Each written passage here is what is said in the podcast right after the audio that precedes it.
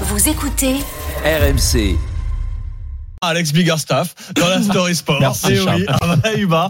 Et, alors, T'es ce sûr matin, que c'est un vrai humain oui, j'en suis sûr, j'en suis sûr. Ce matin, c'est même un, un médecin, le doc Biggerstaff, qui est Ah. avec nous dans la Story Eric. Sport, parce qu'on va se parler sport et médecine. On parle ce matin des commotions cérébrales, parce qu'on est en pleine période de Coupe du Monde de rugby. On sait que les chocs sont nombreux, mais surtout parce qu'on en parle aussi désormais dans le foot. Mardi soir, le footballeur de Lille, Samuel Umtiti, en a été victime. Et le premier diagnostic que j'en tire, c'est que le foot doit travailler pour attraper son retard dans la gestion des commotions.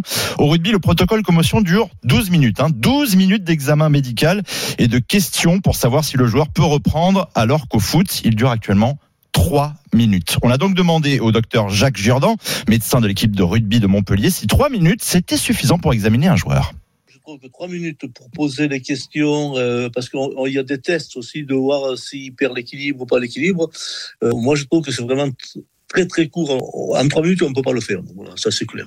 On peut pas le faire. Car si après le choc, Umtiti a voulu et a repris le jeu, c'est aussi parce que l'examen de sa nuque n'a montré aucun traumatisme et qu'il a aussi été en mesure de répondre aux cinq questions primordiales appelées score de Maddox. En gros, sur le contexte dans lequel il se trouve. Car en fait, c'est l'absence sur le moment d'image du choc qui a pu mettre Umtiti en danger. Oui, d'ailleurs, il a été victime d'un malaise euh, à la mi-temps. Il a dû être emmené ensuite à l'hôpital. Voilà, c'est justement parce que ces trois minutes de protocole sont insuffisantes. Vous allez comprendre pourquoi. En fait, le staff, sous la décision du médecin, ne l'aurait jamais laissé reprendre la partie s'il avait vu sur le moment avec les images qu'Umtiti était tombé sans gérer sa chute et qu'il était resté immobile plus de deux secondes. Mon deuxième diagnostic, l'accès à ces images demande du temps et des moyens supplémentaires, Mmh. comme une personne en tribune pour les regarder, par exemple. Ouais, sauf que pour l'instant, c'est pas le cas. Non. Pourtant, en avril dernier, eh bien, la France a fait la demande formelle à l'IFAB, l'instance qui régit les lois du foot, pour expérimenter le délai de 12 minutes en cas de commotion et ainsi s'aligner sur ce qui se fait au rugby. Eh bien, cette demande a été refusée par l'instance internationale. La France compte bien renouveler sa demande pour améliorer le protocole dans ce type de situation.